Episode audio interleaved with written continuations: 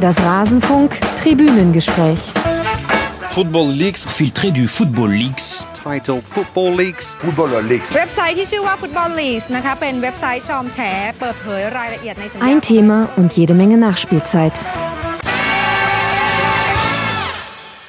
Heute sprechen wir im Rasenfunk über ein Thema, das um die Welt ging, nämlich die Football Leagues. Ein euch sicherlich nicht ganz neues Thema, denn es hat auch schon im Rasenfunk stattgefunden. Es gibt dazu schon einen Kurzpass und ein Tribünengespräch und nun aus aktuellem Anlass ein zweites Tribünengespräch. Und ich freue mich, dass wiederum Raphael Buschmann, einer der Autoren der Football Leagues und derjenige, der diesen Datenschatz in Händen hält oder hielt zumindest als erster, wieder die Zeit sich genommen hat, um mit mir darüber zu sprechen. Hallo Raphael.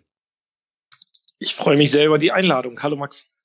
Ja, ich freue mich auch, dass dieses Thema konstant ein bisschen im Rasenfunk stattfindet, denn es ist notwendig. Wir werden gleich mal ein bisschen darüber sprechen, was der aktuelle Anlass ist. Vorher geht noch ein Dank raus. Wenn wir jetzt so viel über schmutzige Fußballgeschäfte sprechen und Sponsorengelder, möchte ich dann doch an der Stelle kurz darauf hinweisen, der Rasenfunk ist werbe- und sponsorenfrei. Und zwar wegen Rasenfunk-Supportern wie Nils B., Christian K., Krausi, Steffen und Timo. Herzlichen Dank, ihr alle unterstützt uns. Wer uns unterstützen möchte, kann das unter rasenfunk.de slash unterstützen tun. Aber nun, weg vom Kommerz und hinein in die sehr saubere Welt des Fußballs. Raphael, ich vermute, du hast die Frage schon so oft gestellt bekommen, dass ich sie jetzt auch an der Stelle nochmal tun kann, ohne dass wir es vorher abgesprochen hätten. Fass mal nochmal kurz zusammen, was sind denn eigentlich die Football Leagues, falls es jemand doch nicht mitbekommen hat?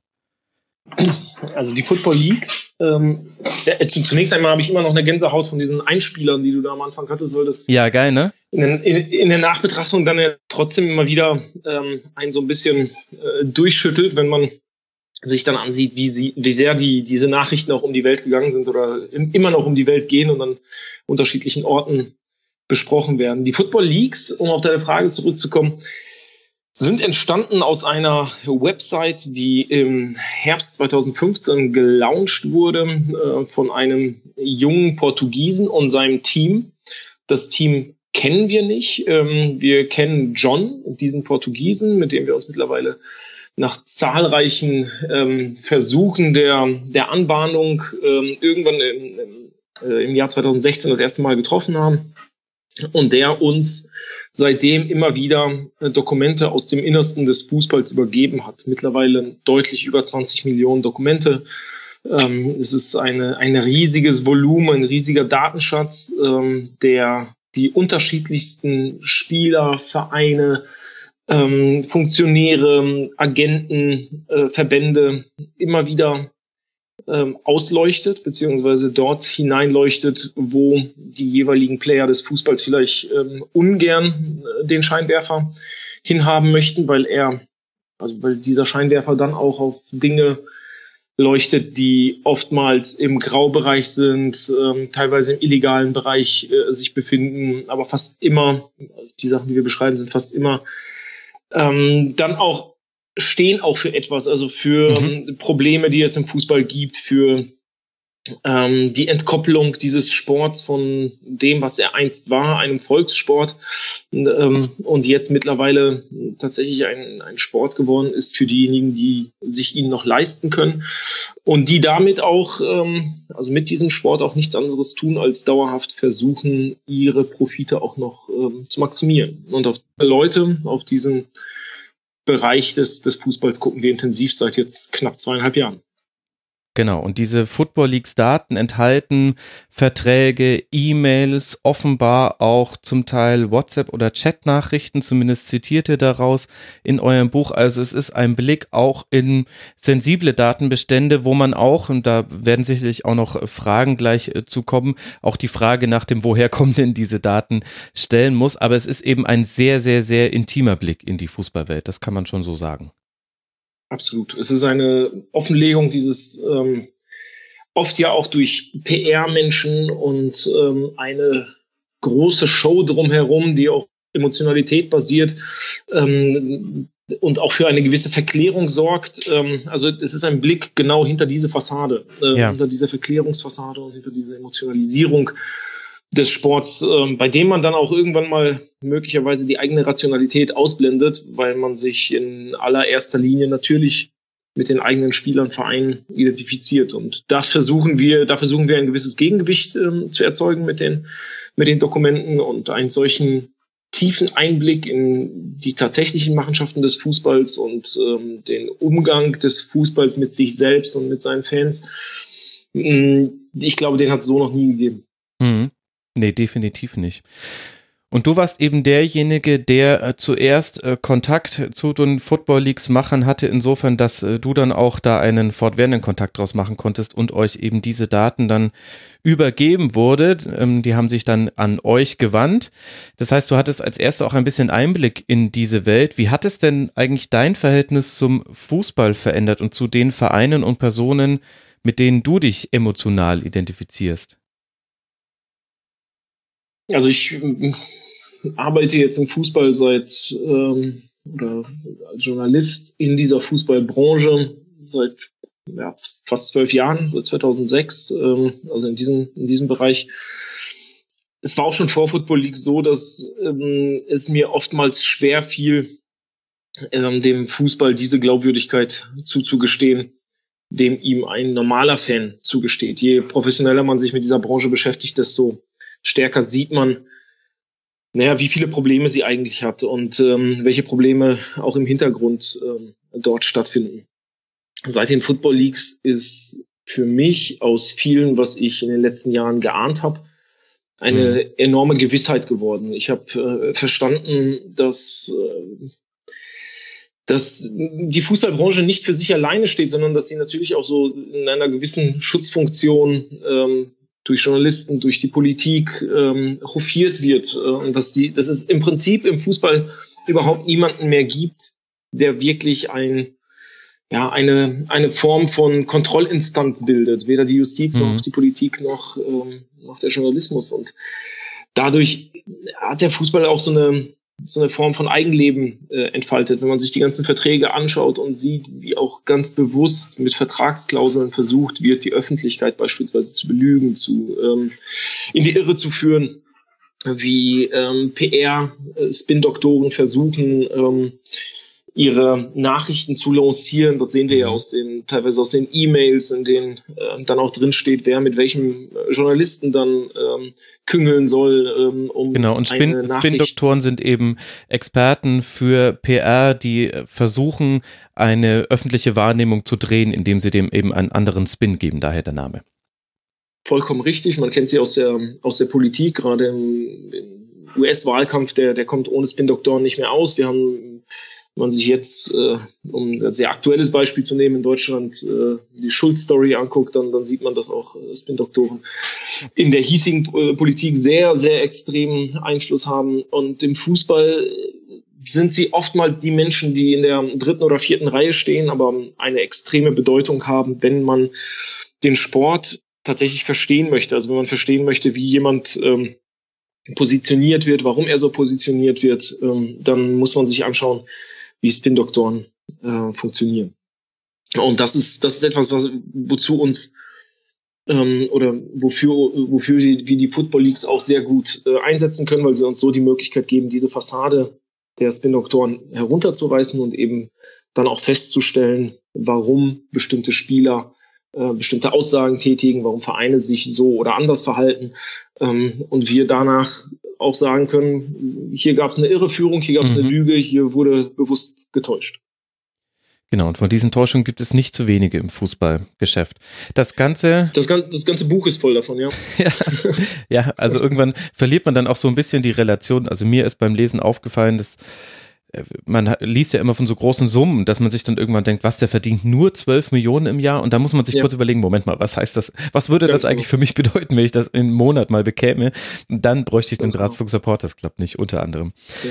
Aber ja, es, ja, es, es gab aber auch, es gab nur, nur um das ganz kurz, um diese Relation herzustellen, es gab für mich aber auch so Punkte in, dieser, in dieser ganzen Football Leagues Berichterstattung, ähm, die mich dann auch nachhaltig echt erschüttert haben. Also wir haben mal über den äh, Vertrag von Lionel Messi äh, geschrieben und haben äh, geschrieben, dass er mittlerweile pro Jahr auf rund 120 Millionen kommen kann. Eine Summe, die, also Jahresgehalt, ne? Mhm. ähm, eine Summe, die äh, so absurd hoch ist für einen einzelnen Fußballer in einer Mannschaftssportart. Dass wir angefangen haben, uns diese Summe auseinander zu dröseln, um zu gucken, wie sie eigentlich entsteht, aus welchen Blöcken und welche Klauseln dort zusammenspielen. Und wenn man dann irgendwann an den Punkt kommt, dass man feststellt, dass der FC Barcelona für Lionel Messi also Lionel Messi dafür entschädigt, dass er eine Steuerhinterziehung begangen hat und ihm ähm, an der Stelle diese Strafe, die er gegenüber den, den Behörden bezahlen musste, ähm, über das normale Gehalt zurückgibt, indem sie ähm, ja, bestimmte Vertragsdetails äh, so verändert, dass aus einem ähm, das ist genau dieser Bestandteil, den er damals als Strafe bezahlt hat, äh, jetzt mhm. in sein normales jährliches Gehalt einfließt. Ähm, und wenn man dann überlegt, dass der FC Barcelona seit also 20 Jahre lang ähm, vom spanischen Staat mit Steuergeldern subventioniert wurde, ähm, und dann feststellt, dass der subventionierte, steuerlich subventionierte Club FC Barcelona dem Steuersünder Lionel Messi sein Steuervergehen zurückzahlt, dann äh, muss man das einmal sacken lassen und ja. sich im besten Fall nochmal äh, ein paar Minuten äh, einen Spaziergang ums Haus machen, um das zu kapieren. Denn mehr Zynismus, mehr Absurdität in diesem Fußballgeschäft als ähm, mit einem solchen Vertrag, äh, möchte man meinen, geht gar nicht. Und dann lesen wir die nächsten Sachen und äh, sehen die nächsten Dokumente und stellen fest, offenbar gibt es zu allem, was wir bislang gelesen haben, immer noch mal eine weitere Steigerung. ja, Wahnsinn. Und da kann man auch sehr gut den Unterschied zwischen Außendarstellung und tatsächlicher Innenwahrnehmung erklären. Meske und Club ist ja das Motto von Barcelona. Man hatte früher keinen Trikotsponsor, das hat man dann, das ist jetzt schon weg. Und dieses, ähm, dass man so ein besonderer Club sei, in vielerlei Hinsicht eben auch in moralischen, ethischen Dingen. Ja, das ist schwierig. Vermutlich dann doch nur einer von vielen Fußballvereinen inzwischen. Es gibt auch einen konkreten Anlass, warum wir zwei jetzt miteinander sprechen. Und zwar, weil ihr eine aktualisierte Taschenbuchversion von Football Leagues herausgegeben habt zu einem sehr, sehr fairen Preis, dass auch jeder, der vielleicht bisher sich das Buch noch nicht geholt hat, da mal reingucken kann. Was ist denn neu an dieser neuen Version? Also wir haben in dieser neuen Version ähm, knapp, also knapp über 50 Seiten oder sind 50 Seiten, wenn ich mich nicht irre, ähm, hinzugefügt. Es sind vier neue Kapitel. Ähm, zwei Kapitel beschäftigen sich ähm, zum einen mit dem Fortgehen, also mit, mit der Fortschreibung der Geschichte rund um unseren Whistleblower, um John, mhm. ähm, und auch mit den Konsequenzen, die nach den Football Leagues ähm, entstanden sind, also sowohl den juristischen Konsequenzen als auch den Konsequenzen, die in der Branche selbst ähm, entstanden sind. Mhm. Die anderen beiden Kapitel beschäftigen sich in erster Linie mit dem seit dem vergangenen Sommer völlig explodierten Transfermarkt. Ähm, also wir dröseln noch einmal das ähm, Sommertransferfenster 2017 auf und zeigen, wie die Absprachen zwischen PSG und Neymar abgelaufen sind, wie der FC Barcelona versucht hat oder mit welchen Mitteln der FC Barcelona versucht hat, Spieler wie Coutinho loszueisen, ähm, welche Widerstände es äh, dazu gab, wie die normalen Regeln in der Branche ausgehebelt werden, wenn mhm. ein Verein unbedingt einen Spieler braucht, ähm, wie diese 222 Millionen der Kataris diese diese Branche geflutet haben und was ähm, aus diesem Geld äh, oder mit diesem Geld passiert, welche Auswirkungen dieses Geld hat.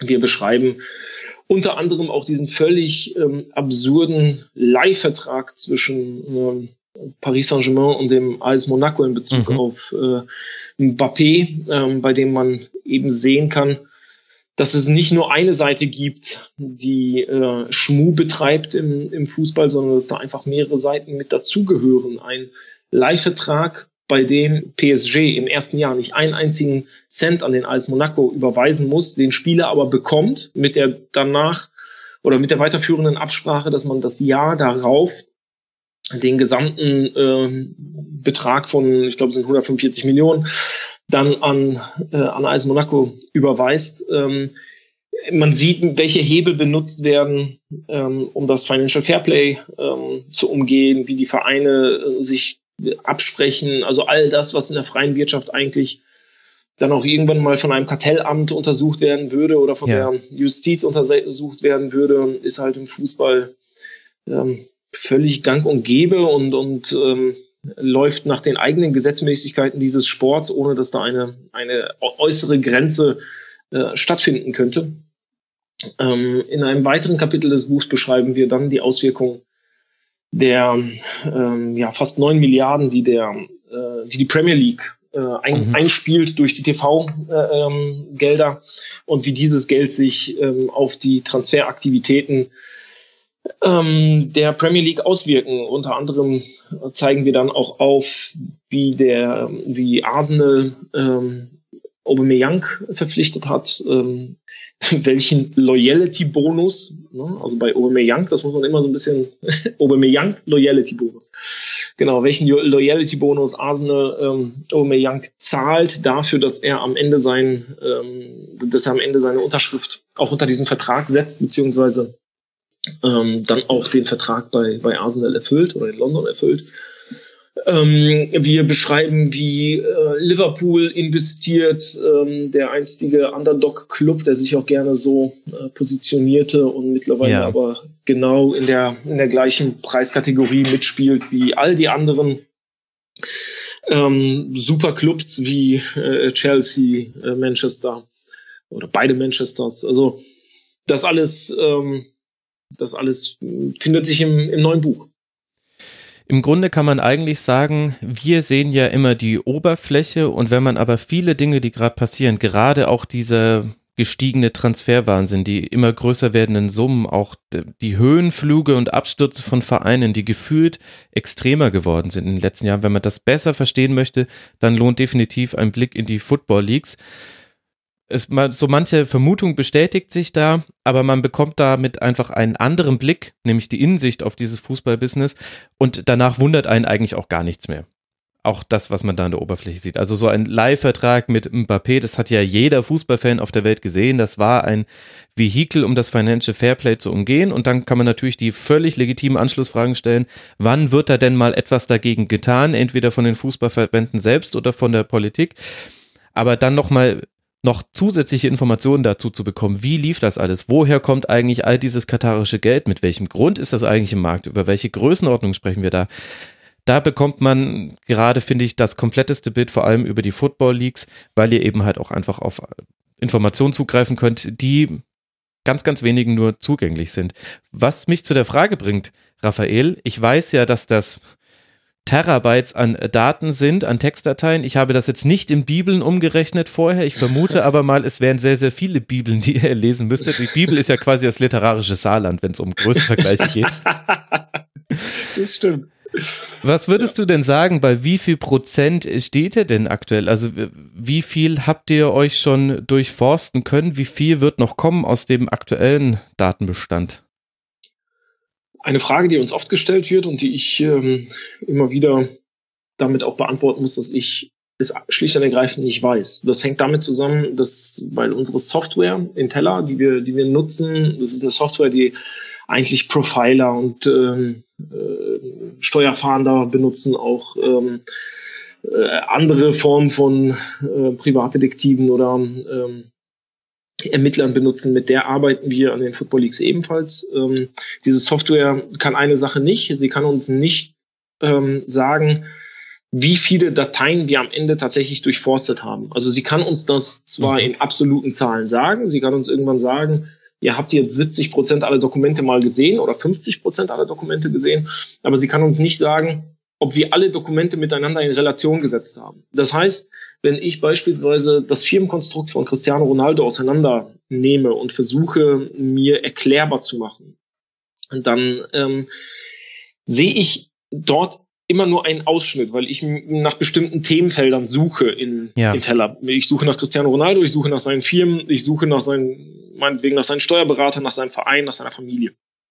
Was ich aber dann im nächsten Schritt machen muss, ist im Prinzip nach jeder seiner Firmen ähm, singulär nochmal weiter suchen.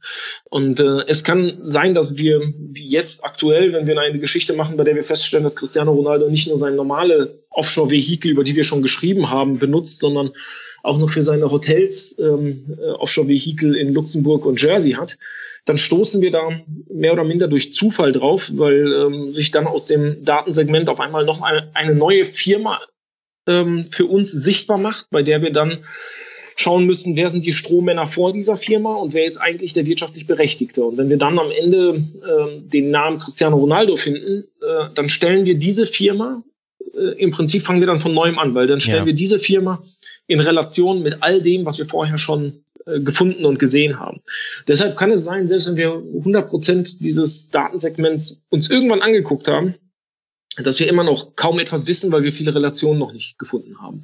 Ähm, das ist äh, das ist mühselig. Ähm, da, dafür ich bin wahnsinnig dafür dankbar, dass der dass der Spiegel uns die Möglichkeit gibt, mit einem so großen und tollen Team ähm, jeden Tag daran zu arbeiten, weil auch das nicht selbstverständlich ist, dass man in, in der heutigen Zeit diese Ressourcen dafür bekommt, um sich so äh, einwühlen zu können und auch äh, Kollegen hat, die das mit so einem langen Atem machen. Ähm, na, das ist, man wühlt da teilweise in dem Zeug auch über, über Wochen und Monate und ist da echt im, für die Öffentlichkeit im Dunkeln, äh, bevor man dann so ein bisschen den, den einen Goldnugget findet, der am Ende eine große Geschichte ähm, darstellt und auch äh, uns hilft, dieses Fußballgeschäft transparenter zu machen. Ähm, aber dafür, dafür braucht es viel Durchhaltevermögen und eben auch, auch Ressourcen, ähm, weil weil so etwas äh, Gehalt kostet, weil so etwas äh, Software kostet, ähm, weil so etwas Reisekapazitäten äh, verschlingt.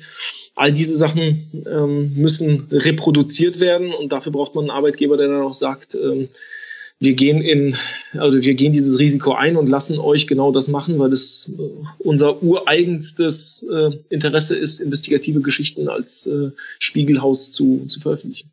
Ja. Mensch, ich könnte alleine ich könnte dir jetzt noch 100 Fragen stellen, aber eigentlich soll das ja so ein bisschen eine Sendung der Hörerinnen und Hörer werden, die ja selbst unter mitmachen.rasen.de ihre Fragen gestellt haben. Deswegen zwinge ich mich jetzt zu den Hörerinnen und Hörerfragen zu kommen. Und da gab es eine zum Beispiel von Sabi-09, die würde gerne wissen, ob du das Gefühl hast, mit dem Buch als dem Thema als solchem genug in Anführungszeichen bewirkt zu haben. Denn sie schreibt, und das findet sich auch noch in einigen anderen Kommentaren wieder, dass es so scheint, als würde sich die Fußballblase einfach genauso weiterdrehen, als wäre nichts gewesen.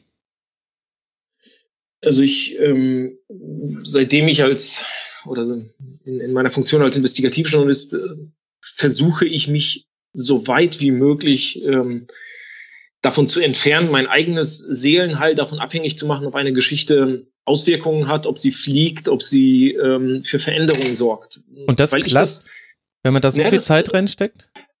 Also das ist ähm, dadurch, dass das ja so ein bisschen wie so ein eigenes Baby ist, ne? wenn man so mhm. lange an so, einem, an so einem Projekt arbeitet, fällt das einem manchmal leichter und manchmal schwerer. Und äh, natürlich würde ich gerne sehen, dass irgendwann mal die Verbände ähm, ihre Arschbacken zusammenkneifen und sagen, wir wollen das Ganze jetzt auf ein äh, tragfähiges, ähm, wertestarkes, aus dem Fußballwerten entstehendes ähm, und vor allem dem, dem Gesetzbuch entsprechendes Konstrukt stellen und möchten, dass der Fußball sauberer wird und daran äh, arbeiten wir alle zusammen. Natürlich würde ich das gerne mal sehen, dass Verbände das tun, aber ich bin, dafür bin ich vielleicht zu sehr Realist und zu wenig Träumer, dass ich ähm, auch im Vorfeld wusste, dass das nicht passieren wird. Ähm, ich versuche auch meinem Team oder wenn wir im, im Team genau über dar darüber reden, weil jeder auch manchmal schlechte Tage hat und dann einfach sagt, so eine Scheiße, ähm, hier passiert doch gar nichts oder es geht nicht weiter, dass man dann versucht, ähm, auch Relationen zu anderen ähm, großen Enthüllungen herzustellen. Mhm. Ähm, was ist denn nach dem NSA-Komplex, äh, nach Snowden tatsächlich passiert? Wir alle nutzen weiterhin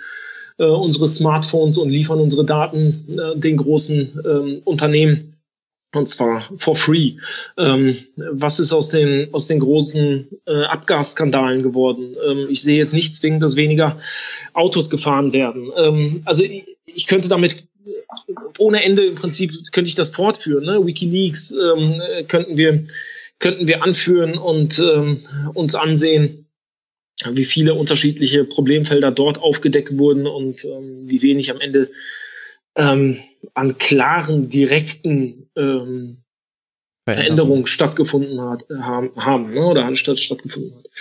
Ähm, und trotzdem glaube ich, ähm, muss man sich auch ansehen, was Football Leagues am Ende erreicht hat. Ähm, wenn wir gucken, dass ähm, mittlerweile drei Dutzend große Verfahren ähm, angestoßen werden, wurden, mittlerweile abgeschlossen sind, dass Millionen ähm, Gelder in die Steuerkassen gerade zurückfließen, ähm, weil es bestimmte Deals wie bei Di Maria ähm, oder bei äh, Cavajal oder Marcelo äh, mhm. gibt. Äh, also wirklich große äh, Fußballer, große Namen, jetzt Mourinho als ähm, ähm, als vielleicht nochmal äh, sehr, sehr prominente Figur, die alle hohe sechsstellige oder siebenstellige äh, Beträge zurückzahlen, weil sie durch die Football Leagues eben mit ihren Steuersünden äh, aufgeflogen sind. Ähm, und wir befinden uns gerade erst ein Jahr, nachdem ähm, tatsächlich unsere Berichterstattung Wucht bekommen hat. Ne? Wir haben im Dezember 2016 ähm, äh, unsere Veröffentlichung platziert. Dann haben wir gesehen, dass so ab Februar, März die großen Ermittlungen begonnen haben.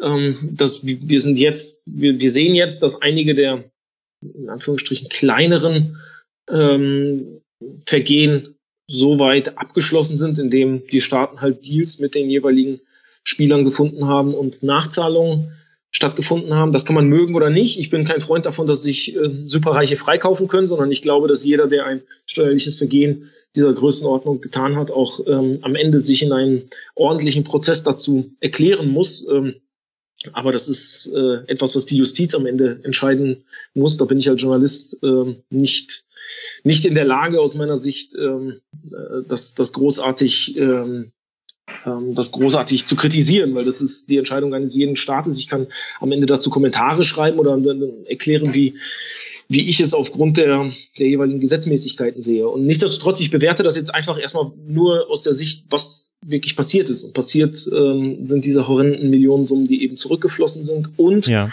weitere Prozesse oder Ermittlungsverfahren, die angestoßen wurden. Wir haben jetzt vor ein paar Wochen über ein Ermittlungsverfahren gegen ähm, äh, Jorge Mendes ähm, geschrieben, das in, in Portugal losgetreten wurde von äh, der Steuerverhandlung und an dem mittlerweile äh, zahlreiche weitere europäische äh, Ermittlungsbehörden teilnehmen. Ähm, dort geht es um zwei Jahre. Ähm, aus de, also die, die Steuerbehörden kümmern sich um oder ermitteln zwei Jahre aus, ähm, in denen Jorge Mendes Transfers getätigt hat. Also sie schauen sich alle seine Transfers aus diesem Zeitfenster an. Und sie haben festgestellt, dass der Spielerberater Jorge Mendes in diesem Zeitraum einen Umsatz mit Transfers erzielt hat von 1,3 Milliarden. Nicht Millionen, Milliarden. So, und dieses Geld ähm, wird jetzt durchleuchtet. Diese Geldflüsse werden durchleuchtet. Es wird ähm, geschaut, ob darauf alle, alle Steuern bezahlt wurden, welche Handgelder ausgespielt wurden, welche Summen ähm, ansonsten äh, noch aufgewendet wurden, um einen solchen Transfer zu stemmen, um es vorsichtig zu formulieren. Ähm, und diese, ich glaube, dass diese Form von ähm, Ermittlungsverfahren Jahre dauern werden. Mhm. Wenn, wir, wenn wir da einen, einen Vergleichswert nehmen, wir haben mit dem Spiegel 2015 das Sommermärchen ähm, enthüllt, die, die, die Geldflüsse rund um das Sommermärchen des DFB.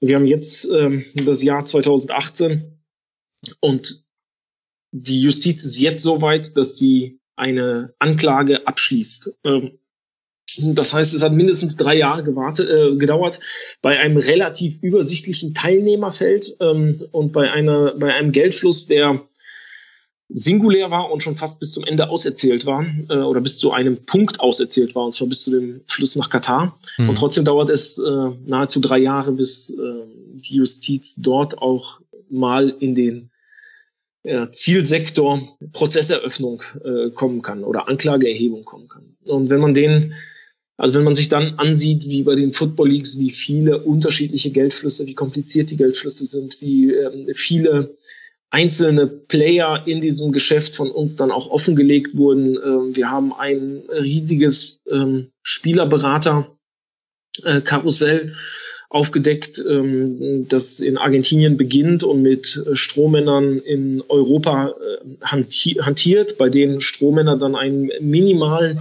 Prozentsatz aus, ähm, das ist eigentlich ein Promillesatz aus einem Transfer abgrasen. Das sind manchmal nur 2000 Euro oder 1500 Euro. Ähm, dafür aber die große Summe, die sie entgegennehmen, weiterleiten an äh, Firmen auf den British Virgin Islands, nach Hongkong, Dubai, wie auch immer. Und dieses ähm, Was es ja auch den Verein total schwer macht, wenn du ja. im Grunde jetzt den Hintergrund jedes Beraters oder desjenigen, der da mitkommt zur Vertragsunterzeichnung, überprüfen müsstest, ohne den, genau. den Zugriff auf diese Football Leagues Daten zu haben. Wie soll man da auch noch erkennen, dass da andere Leute dahinter stehen?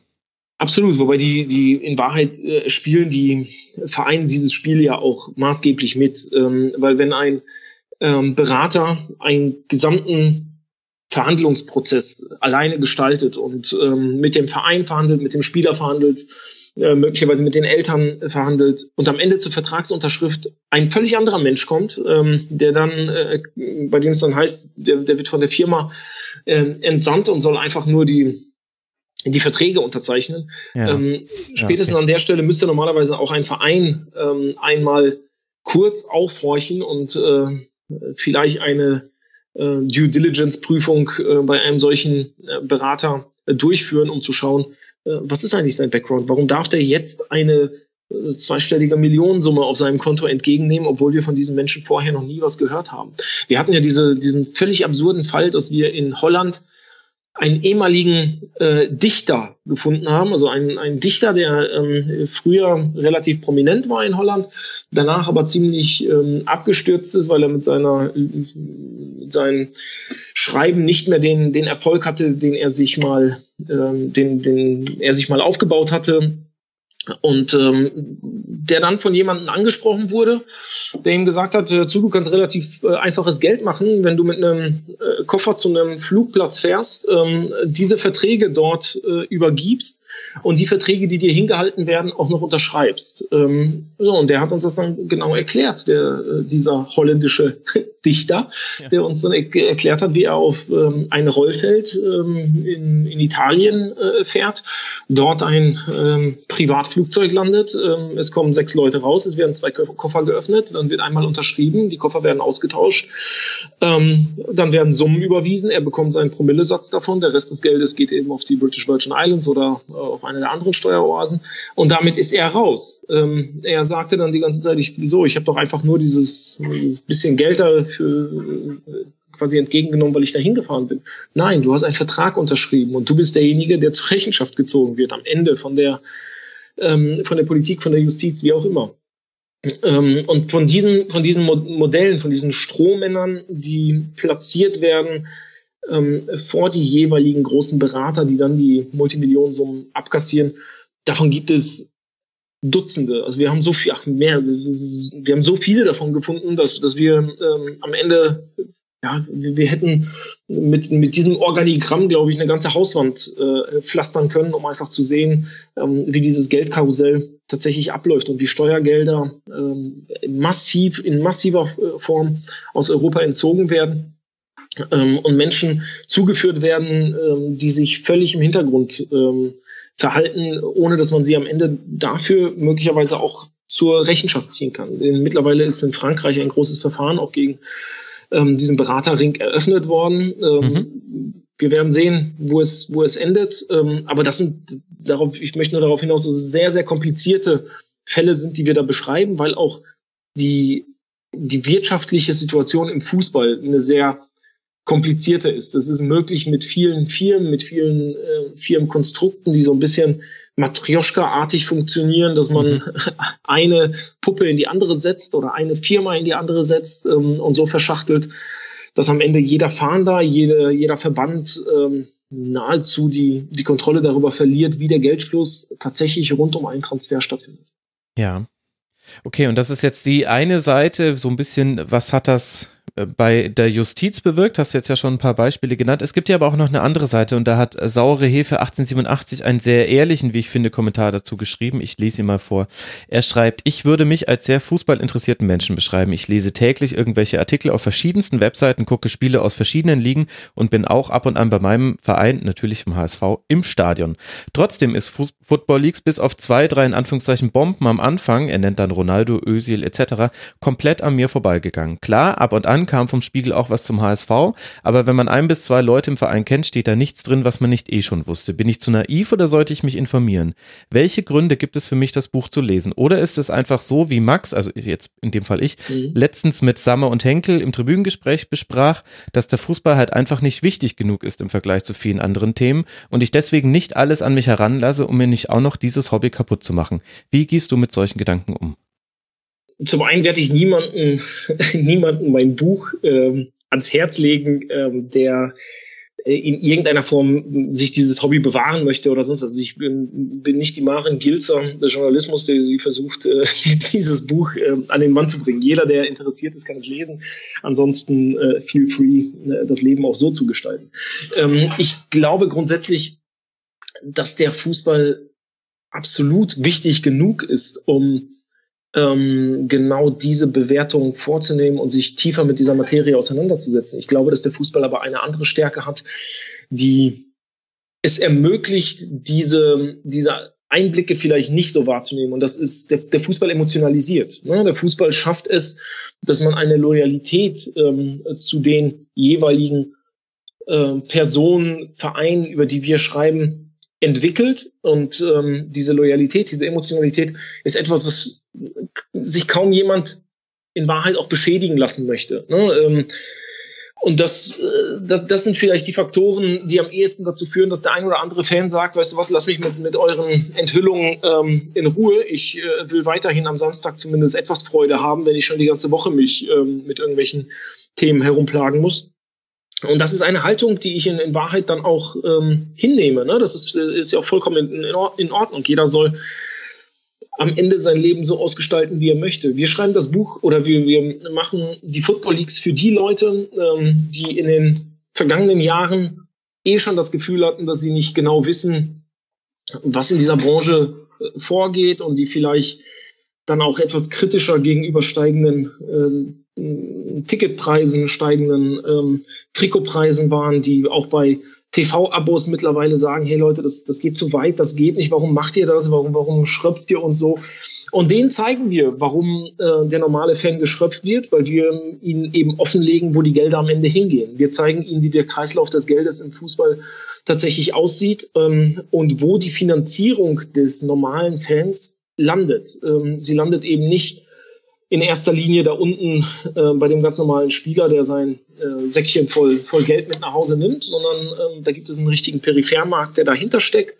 Ähm, es gibt auch bei den, bei den jeweiligen Spielern ähm, mittlerweile Größenordnungen, über die Fans, finde ich, aufgeklärt werden äh, sollten oder die ihnen offengelegt werden sollten. Und das ist für mich die, Kern, die Kernaussage eines jeden investigativ arbeitenden ähm, Journalisten, der am Ende äh, niemanden bekehren sollte. Das, das will mhm. ich nicht. Ich will einfach, ähm, ich will aufdecken und ich will enthüllen, wie der Fußball tatsächlich funktioniert. Ich will den Markt dahinter enthüllen. Ich will ähm, aufzeigen, welche Probleme dieser Markt hat und auch darauf hinweisen, dass ich glaube, dass wenn dieser Markt weiterhin ähm, an dieser Spirale in der Form dreht, dass er irgendwann seine Glaubwürdigkeit verlieren wird, weil ähm, wir ja auch in den Football Leagues andere Schattenseiten gezeigt haben, und zwar die Schattenseiten von Wettbetrug, von Einflussnahme Investoren auf äh, Vereine, ähm, von ähm, Spielverschiebungen, äh, von Kaderzerpflückungen, weil ähm, ein, ein Investor eine Rendite an einem Spieler äh, haben wollte. All diese Dinge ist ja das, was, also das ist jetzt die Spitze des Eisbergs, aber je weiter der Markt ähm, in der Form überdreht, desto eher ähm, können solche Sachen auch zur Normalität werden. Und für die Leute, die ganz normal ins Stadion gehen und Spaß an diesem Sport haben, gerade die sollten ja ein gewisses Interesse auch daran haben, zu erfahren, ähm, wohin sich der, der, der, Fußball entwickelt und ob ähm, sie damit zurechtkommen. Ähm, ich glaube auch in der Tat nicht, ähm, dass das an so vielen Leuten vorbeigegangen ist, wie ähm, der ähm, Saure Hefe saure Hefe, genau wie der HSV, ich wollte wieder HSV-Fan sagen, genau wie saure Hefe das beschreibt. Ähm, wir, wir, merken, wie groß die Reaktionen sind ähm, mittlerweile bei, bei Twitter, bei Facebook, bei Instagram, bei unseren Lesungen, ähm, die sehr, sehr stark besucht werden. Ähm, ich glaube trotzdem aber auch, dass, dass der Fußball ein solches Massenphänomen ist, ähm, was ihn ja auch seit Jahrzehnten ähm, auszeichnet, dass dort äh, Menschen aller Couleur hingehen, ähm, die, der, der normale Handwerker bis zum, äh, was weiß ich, Arzt, ähm, der, der Fußball ist völlig durchmischt. Und genauso ist natürlich auch die Interessenslage durchmischt. Wir werden, wir werden, ähm, ich glaube auch, dass das heute mit der rein kritischen Berichterstattung ähm, nicht zwingend immer ein Millionenpublikum ähm, erreicht wird. Das wollen wir auch, also war auch nie unser Bestreben, sondern wir wollen es denen ermöglichen, ähm, die sich da auch tiefer mit auseinandersetzen wollen und vielleicht am Ende unser Buch dann für sich auch nochmal ähm, gebraucht haben, um äh, ja ihre, ihre Einordnung äh, zu schaffen.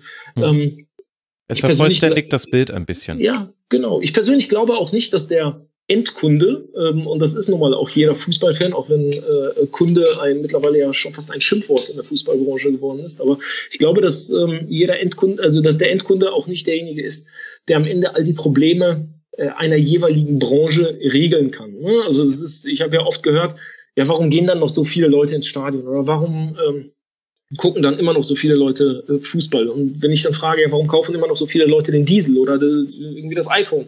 Ähm, ich glaube einfach, das ist, das ist nicht möglich, dass der Endkunde das regelt. Derjenige, der das regeln kann, ist am Ende die Politik beziehungsweise die Justiz. Das entsteht, wenn natürlich auch der, der Endkunde ein gewisses Empörungspotenzial äh, mitbringt oder äh, eben auch aufzeigt, dass er mit den jeweiligen ähm, mit den jeweiligen Branchensystematiken nicht einverstanden ist. Ähm, das erhöht das erhöht den Druck darauf.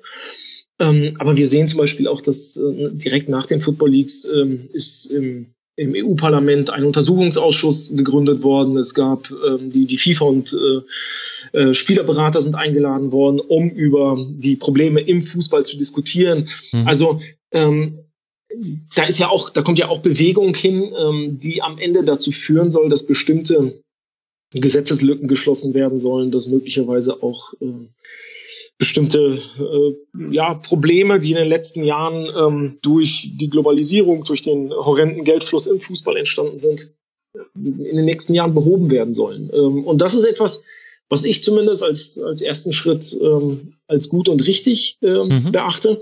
Ich sage aber auch gleichzeitig zu jedem, der, der mich fragt, warum vielleicht noch nicht alle irgendwie da, davon infiziert sind, ähm, von, von Football Leagues infiziert sind, ähm, dass ich sage, zum einen wollen wir das nicht und zum anderen stehen wir auch noch aus meiner Sicht ähm, relativ am Anfang der, der Football Leagues äh, Beschreibung. Also ich glaube, dass in den nächsten Jahren dazu noch deutlich mehr kommen wird, ähm, mhm. dass äh, der Datensatz einfach noch sehr viel in sich birgt ähm, und dass wir peu à peu versuchen, uns mit diesem mit dieser Branche ähm, weiter auseinanderzusetzen. Und dann werden wir irgendwann mal für uns ähm, vielleicht zwei Striche drunter machen und sagen, wo stehen wir eigentlich und wollen wir jetzt vielleicht doch wieder was anderes in unserem Leben machen und dann haben wir jetzt genug gezeigt und, und offenbart.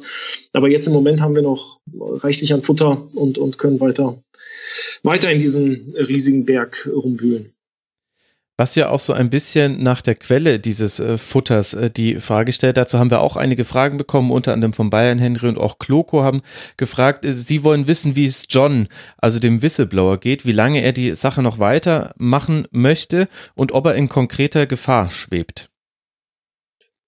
Ähm, John ist, also wie es ihm geht, ist aus meiner Sicht schwierig zu beantworten. Er ist zumindest ähm, er freut sich vollständiger Gesundheit und ähm, lebt in seiner Anonymität, ist aber weiterhin jemand, der ja, äh, on the run ist, wie er das immer sagt, also mehr oder weniger äh, unterwegs ähm, auf der Flucht, wie wie man es auch beschreiben möchte. Er ist äh, jemand, der nicht länger als zwei Tage an einem Ort verbringt, der sehr oft seine eigene Location wechselt, der in der Welt zu Hause ist. Ich habe ihn jetzt an so vielen unterschiedlichen Orten schon getroffen in den letzten zweieinhalb Jahren.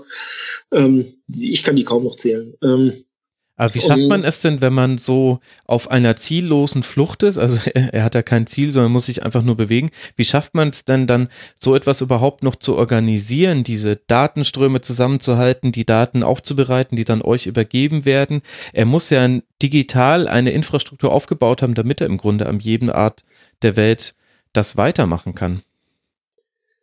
Da ich ähm, ein technisches Wrack bin, kann ich dir diese Frage in der Form nicht, nicht beantworten. Ich kann den Computer an- und ausmachen und da äh, ist dann auch schon so langsam zu Ende. Ähm, ja, oder anders mir, gefragt, äh, spricht das nicht besonders dafür, dass das Team hinter John sehr groß oder zumindest über sehr gute Infrastrukturen verführen, verfügen muss und er dann vielleicht nur eben der sichtbare Teil dieses Teams ist und deswegen halt auch im Grunde ohne Nonstop äh, durch die Welt reist, um da keine Spuren zu hinterlassen, weil die Organisation eines solchen Leaks, die stelle ich mir wahnwitzig komplex vor. Wenn ihr schon mit hochtechnologischer Software so viele Hürden überspringen musst, um diese Daten zu sichten. Das, das Problem ist, dass wir uns hier in einem spekulativen Raum über meine Quelle äh, ja. befinden und ich äh, da als Journalist äh, immer so ein bisschen lange Finger bekomme, ähm, weil ich äh, das, also äh, zum einen möchte ich nicht darüber spekulieren, was, wie er tut. Ähm, ich kann darüber reden, was ich mit ihm bislang ähm, erlebt habe. Also es ist in der Tat so, dass er mir am Anfang gesagt hat, dass bevor die Homepage das erste Mal gelauncht wurde, Football Leagues ungefähr ein halbes Jahr lang ähm, eine Infrastruktur aufgebaut hat, damit sie funktionieren können. Ähm, so hatte er es mal genannt, damit sie, damit sie genug ähm, Verträge haben, damit sie genug äh, Dokumente haben mhm. und damit sie auch genug Manpower haben, um das stemmen zu können.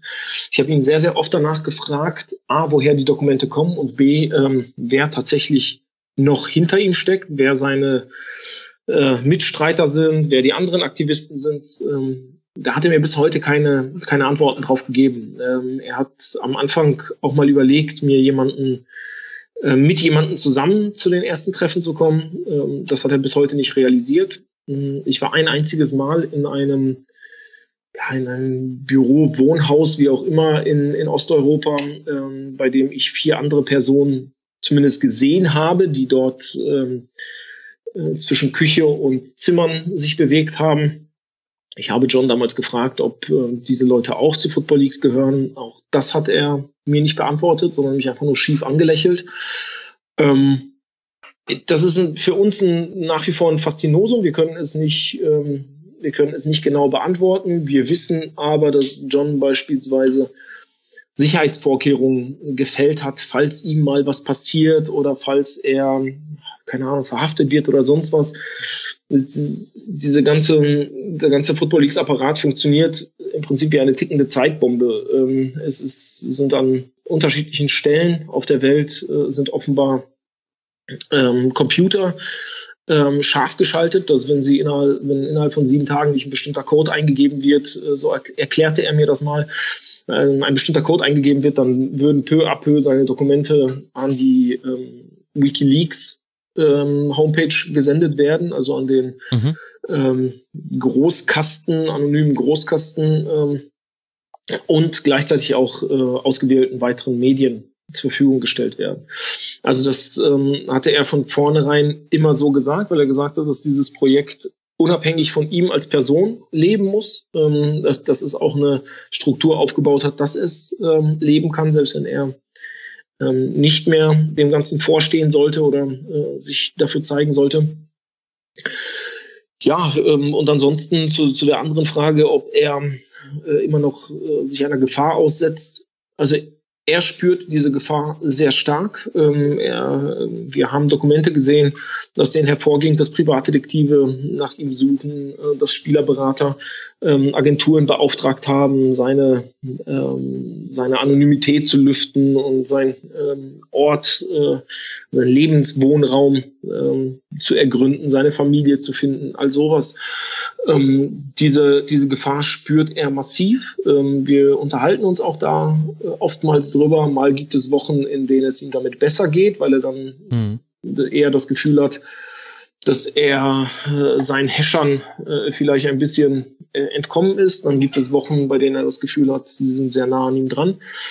Also es ist, es ist sehr unterschiedlich und ähm, zeigt uns, dass er auch als, ähm, als Person im Vorfeld ähm, schon sehr vorausschauend dafür gesorgt hat, ähm, seine Lebenssituation so zu gestalten, dass er eben, naja, sich selbst auch in der Lage ist zu schützen. Ja. Zumindest bis zu einer gewissen Grenze. Deutet denn das, was ihr in den, Wiki, in den Wikileaks, in den Football Leaks äh, finden könnt, äh, kann man daraus eine dahinterstehende Agenda rekonstruieren, die jetzt, also erstmal ist es ja etwas altruistisches zu sagen, wir decken das jetzt einfach auf, aber vielleicht auch qua der Herkunft der Daten lag erstmal ein Fokus auf Portugal, auch auf Spanien. Hast du manchmal die Befürchtung gehabt bei der Arbeit mit Football Leagues, dass auch die Daten, die ihr zu sehen bekommt, nur extra aus einer Richtung kommen oder kannst du diese Bedenken zerstreuen?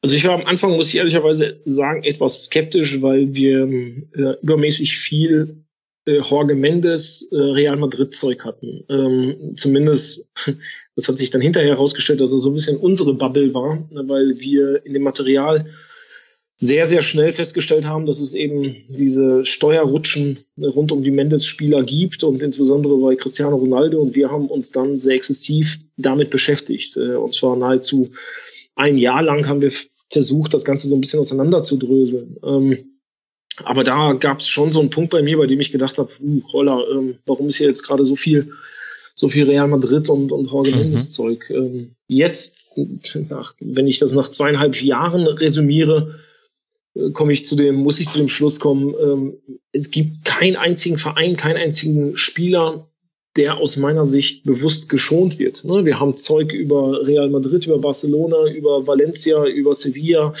ähm, über ähm, Manchester United, Manchester City, Paris Saint-Germain, Bayern München. Also ich, auch bei den großen Beratern ist, ist jeder große Name mit dabei, bei den großen Verbänden, die sind komplett mit dabei. Es ist wie ein, wie ein riesiger Einblick in, die, in den gesamten internationalen Topfußball. Ähm, ich sehe nicht, von welcher Seite diese Dokumente hätten stärker beeinflusst werden können oder welche Seite übermäßig, äh, proportional übermäßig ähm, präsent war oder nicht präsent war. Ähm, das ist also diese, diese Sorge, die ist mir auch genommen worden, weil natürlich mhm. wir als Journalisten auch ähm, oftmals diskutiert haben, kann es sein, dass wir ähm, uns irgendwie, also kann es sein, dass wir irgendwie instrumentalisiert werden? Gibt es eine dritte Kraft, ähm, die jetzt gerade versucht, äh, irgendjemanden bewusst zu schädigen? Mhm. Nach all den, ähm, nach all den Enthüllungen sehen wir das nicht, sehen das an, an keiner Stelle. Es ist äh, auch, auch John selbst, äh, und das ist uns eigentlich das Wichtigste, hat uns nicht ein einziges Mal in die Art, wie wir veröffentlichen oder was wir veröffentlichen, ähm, reingefuchtelt. Ne? Also der mhm. übergibt uns diese sind diese riesigen ähm, Materialberge ähm, und der hat niemals gesagt, aber diese Geschichte dürft ihr machen oder diese Geschichte dürft ihr nicht machen, sondern wir äh, arbeiten an den Football Leagues komplett unabhängig und selbstständig, ähm, wir, so wie wir das beim, beim Spiegel auch tagtäglich gewohnt sind. Ähm, wir hätten da auch keinen anderen, keinen anderen Deal mitgemacht. Der einzige Deal, den wir mit, mit Football Leagues haben, ist eben seine Anonymität so zu schützen, wie wir das schützen können. Aber das ist eigentlich selbstverständlich im investigativen ähm, Journalismus, dass man bei der Quellenlage ähm, auch genau das, genau das tut und ich nicht verrate, wie er aussieht oder wo er lebt, ähm, wo er sich aktuell aufhält, sondern dass wir das alles für, für uns behalten. Das ist die einzige, die einzige Absprache, an die ich mich halte. Ansonsten arbeiten wir mit dem Material vollkommen frei und, ähm, und unabhängig. Und wenn man dann auch noch dazu ähm, die Info dazu bekommt, dass der absolute Lieblingsspieler von John Cristiano Ronaldo ist. Ähm, also das ist auch nicht das so. Das ist eben das Paradoxe. Wie Wahnsinn ist das. Weil wir also, haben dazu auch einige Fragen bekommen, ja. die gesagt haben, die das auch so ein bisschen kritisiert haben, dass ihr euch ja. vor allem zu Beginn der Veröffentlichung so auf Cristiano Ronaldo fokussiert habt und die gesagt haben, genau das hat ihnen das Thema so schnell ein bisschen überdrüssig werden lassen, dieser Fokus auf diesen einen Spieler. Wie mhm. begegnest mhm. du dem? Also wir haben genau eine Geschichte zu Cristiano Ronaldo am Anfang gemacht, ähm, in, in, dieser Dezemberwelle. Das war die, ähm, also die Publikationswelle. Das war der äh, erste Titel, den wir auch noch als Split-Titel hatten. Also auf der, auf der einen Seite war das ein Titel zu Cristiano Ronaldo, auf der anderen Seite war das ähm, ein Titel zu Mesut Özil. Und auch in der Geschichte um Cristiano Ronaldo ist es nicht nur um Cristiano Ronaldo gegangen, sondern wir haben das äh, System, wie wir es genannt haben, das System Mendes beschrieben. Also auch mit all den anderen Spielern, die diese Form von ähm, Steuerrutschen in Offshore-Länder benutzt haben. Das war keineswegs ein Porträt über Cristiano Ronaldo. Ja, aber, aber es kam vielleicht ein bisschen so an, ja. dadurch, dass das auch der plakativste Fall ist. Vielleicht auch mhm. deshalb, weil es eben der größte Spieler gerade ist, neben Lionel Messi und man mhm. auch die, die größten Stars, da ist der mögliche Absturz oder die möglichen Abgründe sind besonders interessant. Und deswegen hat sich vielleicht auch die Aufmerksamkeit der Öffentlichkeit automatisch auch ein bisschen auf ihn fokussiert. Naja, und was dann für, für uns ja auch dazu kam, war, dass die Staatsanwaltschaft äh, relativ zügig nach unseren Veröffentlichungen festgestellt hat, äh, hoppla, der Typ hat tatsächlich knapp äh, 15 Millionen äh, Steuern hinterzogen und wir, äh, wir wollen hier einen äh, Prozess. Wir, wir wollen, ähm, dass, dieses, dass dieses Verfahren gegen den eröffnet wird. Und in dem Moment, in dem die Justiz äh, im Prinzip das so aufnimmt, ist es ja auch für uns ein sehr wichtiges ähm, Element, das weiter fortzuführen und fortzuschreiben und ähm, auch unseren Lesern, die sich dann dafür interessieren, ähm, die, die Einblicke zu geben, wie es weitergeht. Dazu muss man sagen, dass relativ zügig nach der Steuergeschichte ja auch noch diese mutmaßliche Vergewaltigungsgeschichte rund um Cristiano Ronaldo äh, von uns aufgebohrt wurde oder wir eben zeigen konnten, dass in den Dokumenten sich auch dazu ähm, etwas findet.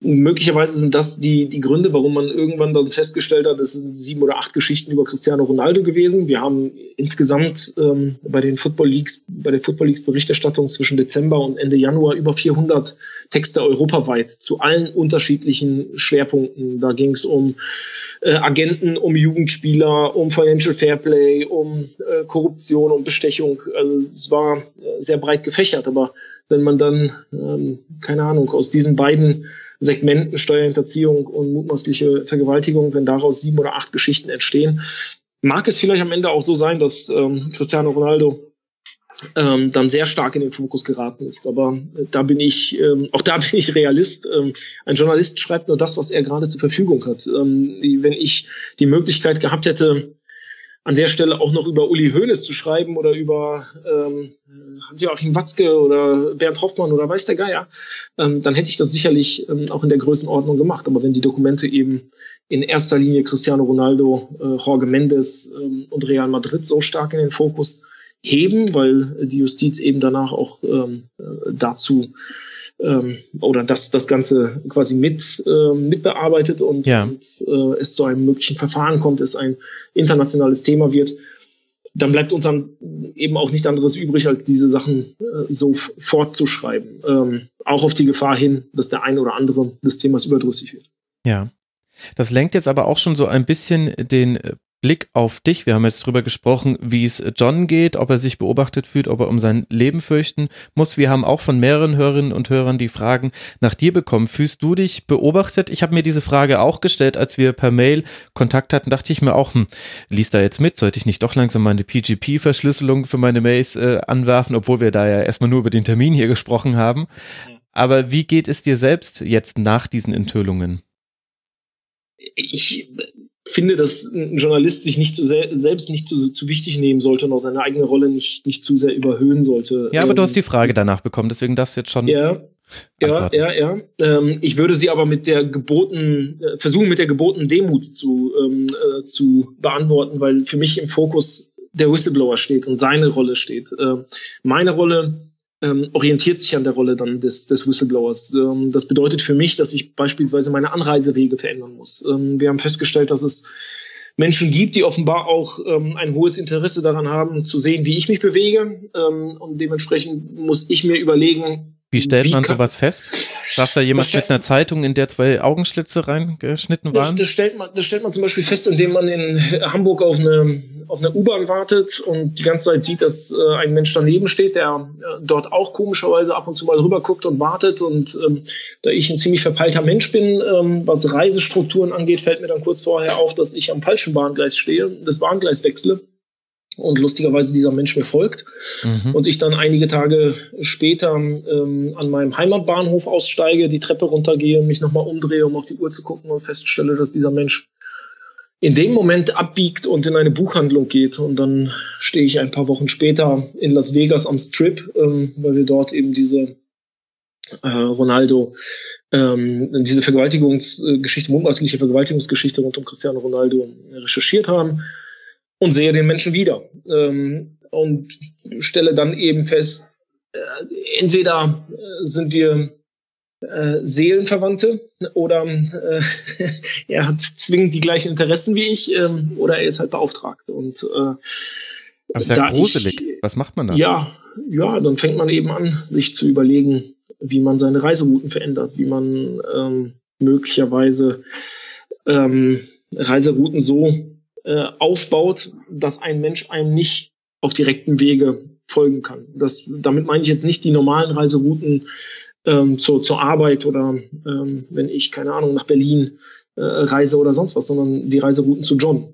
Äh, die sind mittlerweile schon ziemlich kompliziert. Ähm, ich kann nicht einfach ins Flugzeug steigen und lande an Ort XY und bin dann mhm.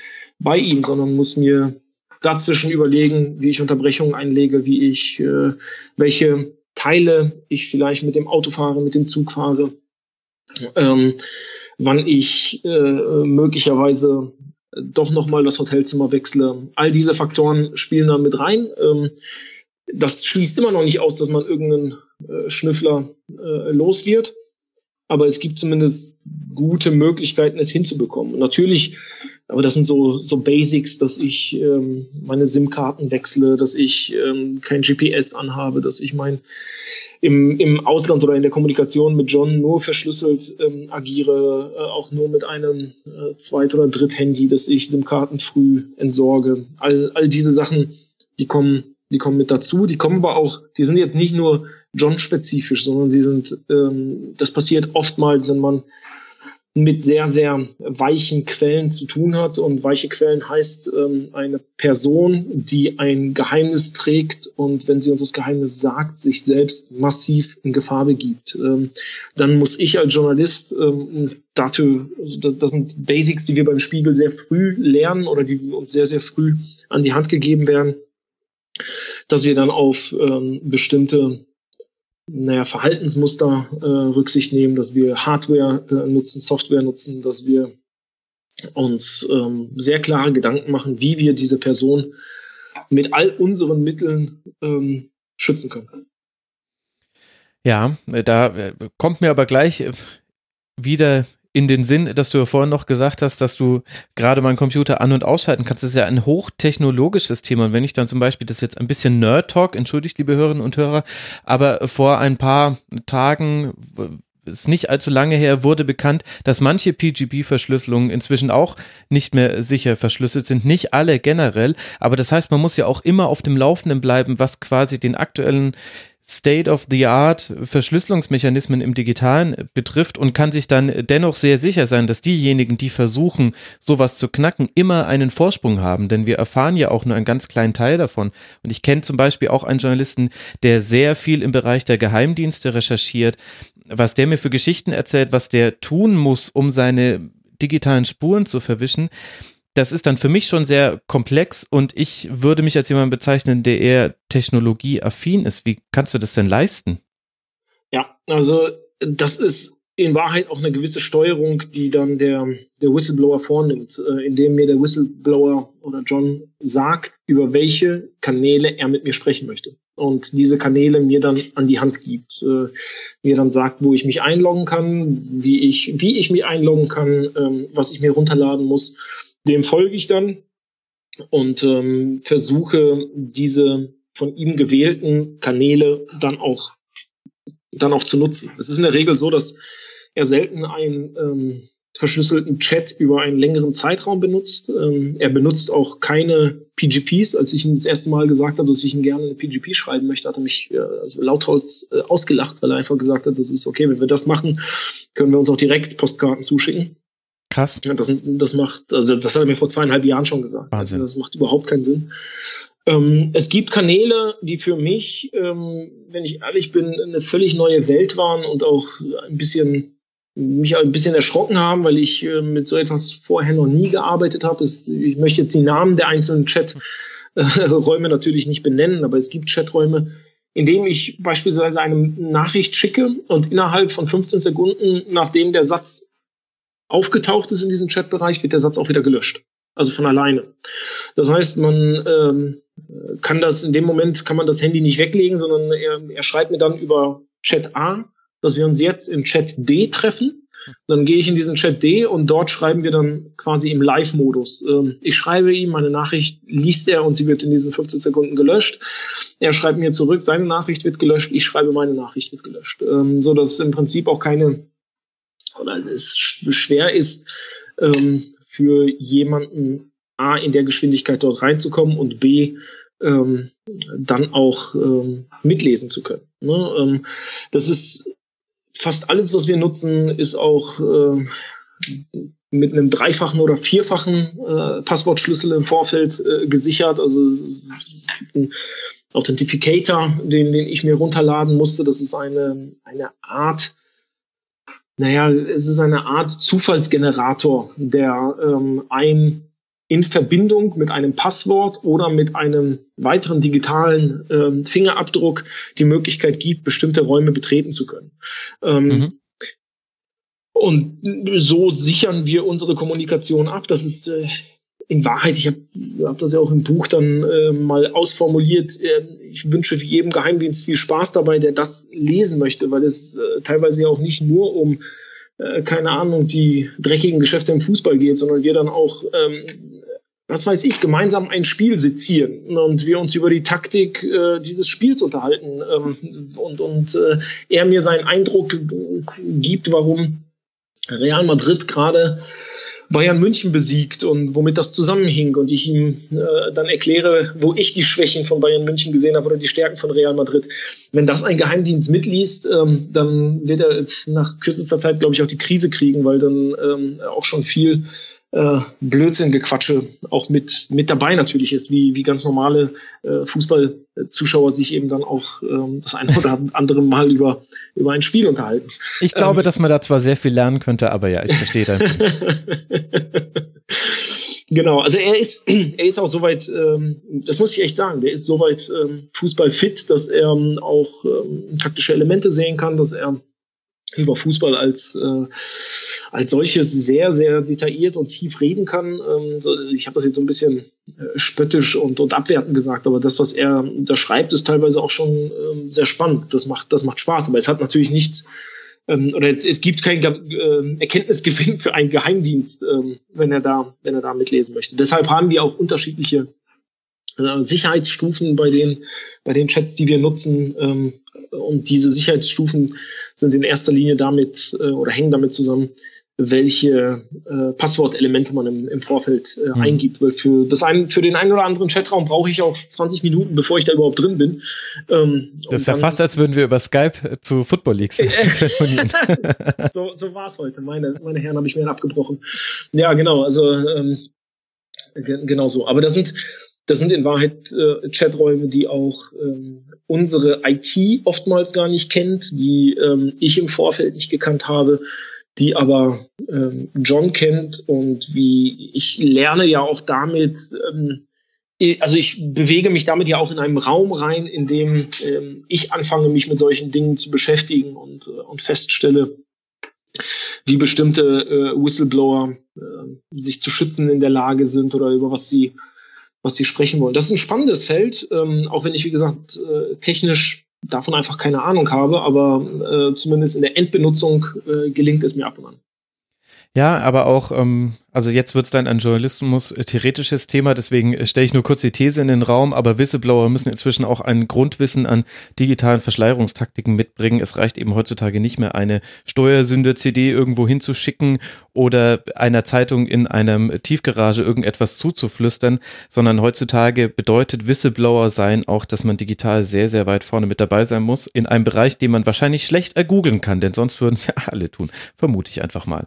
Aber Absolut, und, und wenn, um, um das nochmal kurz ähm, einzureißen, also es ist, die Digitalisierung ähm, ist oftmals ein Segen für den normalen Alltagsgebrauch. Ähm, für die investigative Arbeit ist sie aber eine, die, die Hölle eigentlich, ne? weil sehr, sehr viele Quellen entweder mittlerweile komplett darauf verzichten, äh, sich digital auszutauschen, dann wird ja. äh, eben ganz simpel von einer toten SIM-Karte einmal auf ein Festnetz angerufen und zwar auf ein Festnetz, das im Vorfeld als genau das bezeichnet wurde, eben als äh, Sorgenstation, also auf die man dann an einer, an einem Tag in der Woche äh, anruft und, und beide sich im Vorfeld bei ihrem persönlichen Termin darauf verständigt haben. Und dann werden Termine ausgemacht, persönliche Termine. Ähm, ich habe ähm, ich Ermittler und Fahnder, die, die, wenn, wenn ich mich mit denen treffe, das ist mittlerweile schon echt hochgradige Paranoia. Ähm, da müssen, also darf kein Handy mit, da darf kein Computer mit, da ähm, ich äh, kann noch nicht mal mehr mit meinem eigenen Auto im Vorfeld anfahren, die tun es auch nicht und ähm, dann trifft man sich an, an Orten, die tatsächlich sehr, sehr blickgeschützt sind ähm, mhm. und äh, ich mir dann manchmal auch frage, wo ich eigentlich, in welcher Welt ich eigentlich lebe, weil mir das dann auch schon so ein bisschen zu sehr nach äh, Kino und zu sehr nach ähm, äh, ne, James, James Bond ja, äh, Film oder Jam, genau oder James Bond Film vorkommt, ja. Ja, unglaublich. Jason Bourne heißt der, ne? Ich kann, ich kann Ach, mir, Jason Bourne, ja, okay. Ich, ich kann mir Schauspielernamen und, und äh, also so ein Zeugs kann ich mir nicht merken. Das ist, äh, Fußball kann ich mir merken, das ist schwierig. James ja Bond kriege ich hin. Im Umgang mit äh, heiklen Quellen ist es sehr gut, wenn man manchmal auch Namen vergisst. das tut mir dann ganz Sehr gut. wichtig. Vor allem, wenn man dann hinterher befragt wird. Ähm, ja, ja, genau. Wenn dich dann irgendwelche Leute in langen Podcasts grillen, aber du schaffst es ja sehr gut, alles zu umschiffen. Wir haben wir haben noch ein paar Fragen und zwar zum Teil auch sehr konkrete Fragen. Da geht es noch einmal bei der einen um die Hintergründe der, tja, des Whistleblowers John und vielleicht einer Agenda. Und zwar hat Zerstreuung Fußball zwei Zitate mitgebracht aus dem Buch und dazu konkrete Fragen gestellt. Das eine ist ein Zitat, es sind jetzt beides Mails, die von John stammen sollen oder zumindest von ihm gesagt wurden. Das eine Zitat ist, unser Antrieb ist es, all denen das Handwerk zu legen, die sich zu Unrecht an dem Volkssport Fußball bereichern. Und das zweite Zitat zahlt darauf ein, das äh, lautet, diese Leute kontrollieren den europäischen Fußball und machen dabei unentwegt miteinander Geschäfte unter dem Tisch. Spieler und Vereine werden durch sie zu Marionetten. Wir haben Dokumente, die das belegen. Wenn du sie liest, wirst du dir die Frage stellen, wie man überhaupt noch an diesen Sport glauben kann. Und er äußert sich jetzt dahingehend dazu, dass er sagt, dass diese Sätze recht unkommentiert stehen gelassen wurden. Deswegen will er dich dazu eben nochmal befragen. Und er findet vor allem das zweite Zitat, wo es eben dann um diese Leute, die den europäischen Fußball kontrollieren, geht, ein bisschen problematisch. Denn er fragt ja, welche Dokumente sind denn damit gemeint und gibt es tatsächlich eine kleine Gruppe von Menschen, die den kompletten europäischen Fußball kontrolliert oder wie war das vermutlich gemeint von John? Schwierige Frage, weil ich sie so auch nicht beantworten kann. Das hängt so ein bisschen auch mit dem Whistleblower zusammen. Manche dieser Formulierungen lässt er auch so stehen. Also Ja. ich habe sehr bewusst versucht im Buch ähm, mich nah an der Person zu halten und auch wenn man wenig über ihn sagen kann, zumindest die Charakteristiken dieses Menschen wiederzugeben. Ähm, auch auf Nachfrage, wer denn genau damit gemeint ist, ähm, wird er selten konkreter. Er sagt dann, äh, guck dir die Berater an. Ich, zei ich zeig dir hier die Dokumente. Und dann gibt es eben Dokumente, die Jorge Mendes zum Beispiel betreffen, bei dem ich bis dahin ja immer gedacht habe, er ist ein normaler Spielerberater. Und wir dann mit den Dokumenten feststellen, ist er nicht. Ähm, er hat äh, Fonds, über die ähm, mit anderen gemeinsam in Vereine investiert wird. Ähm, er äh, verkauft Anteile seiner Firma an äh, chinesische Investoren, um dann gemeinsam ähm, in Fußballvereine äh, wieder zu investieren oder zu reinvestieren. Mhm. Ähm, er unterhält ähm, sehr, sehr enge Be Geschäftsbeziehungen ähm, zu Präsidenten von Vereinen, wie beispielsweise Lim von, von Valencia, der lustigerweise ähm, dann auch noch die, äh, die Bildrechte von von Cristiano Ronaldo ähm, äh, ankauft. Ähm, also das muss man sich vorstellen. Ne? Der, der Präsident des FC Valencia kauft die Bildrechte ähm, eines äh, Fußballers, eines direkten Konkurrenten von, ähm, von Real Madrid und das Ganze läuft eben natürlich auch mit, mit Gestaltung ähm, von, von Jorge Mendes. Hm. Dann zeigt mir, ähm, dann zeigt mir John Dokumente von Mino Raiola, der äh, an einem Transfer von Paul Pogba 49 Millionen verdient, weil er eben sowohl Juventus Turin als auch Manchester United als auch äh, mit Paul äh, Pogba äh, Ja. zusammenarbeitet. Also ähm, da, daran sieht man, ähm, dass, dass John uns versucht natürlich in die, in die groben Machenschaften von der einen oder anderen Person Einblicke zu verschaffen, aber dass ich bislang noch nicht gesehen habe, was er mit einer Agenda meint. Ich äh, habe immer von ihm verstanden, dass er, egal in welchen, in welches Segment des Fußballs er reingeschaut hat, er festgestellt hat, dass dort irgendetwas nicht mit rechten Dingen zuging. Ähm, und dass er immer wieder auch formuliert und sagt, der Fußball ist eine so enorme Blase. Ähm, Im Fußball selbst kommen immer wieder die gleichen Player äh, zur Geltung. Immer wieder die, die gleichen Personen haben miteinander zu tun. Und ähm, diese, ähm, dieses Business lebt von den Personen, ähm, die, die seit Jahrzehnten eigentlich in einem Vertrauensverhältnis zueinander stehen. Und wenn diese Personen dauerhaft voneinander profitieren, sind sie ja auch nicht in der Lage, nach außen irgendjemanden zu belasten, weil du belastest niemanden, von dem du so massiv profitierst und vielleicht beim nächsten Transfer wieder profitierst oder bei, mhm. ähm, bei der nächsten ähm, ja, bei, bei der nächsten Beteiligung an irgendeinem Verein äh, profitierst. Ähm, John hat immer wieder gesagt, durch diese Intransparenz und ähm, durch die durch den Einfluss von Superagenten, und damit meinte er immer Leute wie Mendes, wie Raiola, wie Simonien, äh, auch Zahavi, also all diese echten ähm, Großmeister. Mhm. Ähm, durch diesen Einfluss passiert es auch, dass teilweise Vereine äh, oder die Spieler zwischen den Vereinen wie Marionetten hin, Marionetten hin und her geschoben werden. Wenn Mino Raiola in einem Transferfenster äh, Mikitarian, Pogba und ähm, Ibrahimovic bei ähm, Manchester United unterbringen kann, dann ist, hat dieser Berater einen enormen Einfluss auf, auf einen der absoluten Spitzenvereine ja. ähm, in, in Europa. Das gleiche gilt für, für Mendes, der das sehr gezielt mit bestimmten Vereinen macht. Ich glaube, das ist, also das ist jetzt meine Interpretation dessen, worum es John in diesen, in diesen Zitaten geht, weil er, seitdem ich mit ihm zu tun habe, immer wieder genau diese Sachen, diese Sachen erzählt ähm, und, und wiedergibt.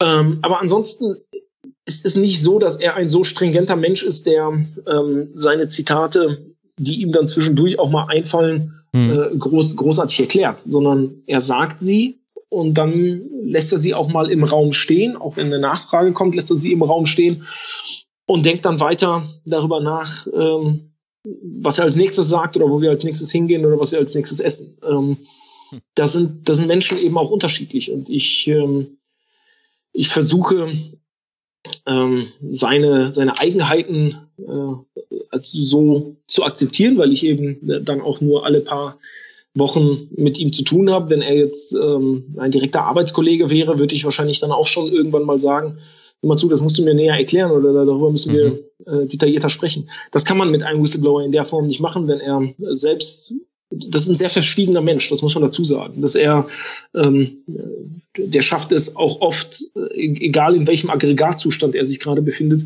eben dann auch auf, ähm, auf Sachen nicht zu antworten, wenn wenn man sich das wünscht, ne? wenn man diese Antwort gerade haben möchte, dann ähm, und, und John sie aber nicht haben oder sie nicht geben möchte, dann tut er das nicht. Ja, irgendwie ja auch alles ganz gut erklärbar. Und wenn wir schon bei diesem, bei dieser Frage nach wenigen großen Superagenten und Marionetten und so weiter im Geschäft sind, dann kann ich da auch noch eine Frage anschließen, die Marc Wiese gestellt hat, der dich auch mal für den Sportjournalist interviewt hat. Er lässt dich herzlich ja. grüßen an dieser Stelle. Vielen Dank. Schöne Grüße zurück. Ihn würde interessieren, ob und wenn ja, mit welchen Vereinen Dorian Sports derzeit in Anführungszeichen kooperiert. Gibt es noch Geschäftsmodelle, die ähnlich sind zu dem damaligen mit Twente Enskede? Also bereichert sich Doyen weiter an klammen Clubs. Dazu muss ich jetzt gerade ein bisschen vorsichtig sein, weil Doyen nach wie vor ähm, eine Geschichte für uns ist. Und ich, ähm, mhm, okay. so sehr ich euren Podcast schätze, äh, Spiegelgeschichten auch im Post Podcast nicht vorgreifen kann. Ja. Ähm, aber darauf, äh, darauf hinweisen kann, dass es dass wir ähm, Doyen Sports nach wie vor ähm, im Auge haben und nach wie vor über sie äh, schreiben wollen ähm, und weiterschreiben wollen. Es ist so, dass die Firma sich aktuell völlig neu strukturiert, dass sie ähm, ihre, ihren Geschäftssitz gerade verlagert hat, ähm, erneut in eine Steueroase nach, nach Dubai. Ähm, dass sie immer noch in dem, in dem Geschäft tätig ist, ähm, aber dass sie ihr Geschäftsfeld äh, ein bisschen verändert hat. So viel kann ich, glaube ich, jetzt hier schon verraten und alles andere werde ich äh, zu gegebener Zeit dann auch mal posten. Sehr guter Cliffhanger. Okay, ich glaube, Marc. Sorry, aber. nein, nein, ist er, ist er okay. Ich glaube, es hat das Näschen äh, von Marc Wiese bewiesen. Er hat da auf die richtige Stelle gezeigt. Und äh, du hättest ja auch einfach nur antworten können mit Ja. aber hast jetzt ein etwas längeres und umständlicheres Ja gemacht und den Rest müssen wir dann einfach abwarten. Dann würde ich. Ja, das, das, das ja. Problem, an, also auch äh, das Problem natürlich an, an der Form des Podcasts, und ich hoffe, dass das die Leser verstehen, ist, dass ich versuche, so viel Transparenz wie möglich in meine Arbeit reinzubekommen, aber natürliche Grenzen in dieser Transparenz habe. Ich kann nicht über alles äh, sprechen, weil ich eben sowohl die, die Quelle schützen muss, als auch die ähm, Interessen äh, meines Hauses schützen muss, und zwar äh, über Geschichten, die nicht geschrieben und nicht konfrontiert sind, natürlich im Vorfeld auch nicht sprechen darf ähm, oder sprechen kann.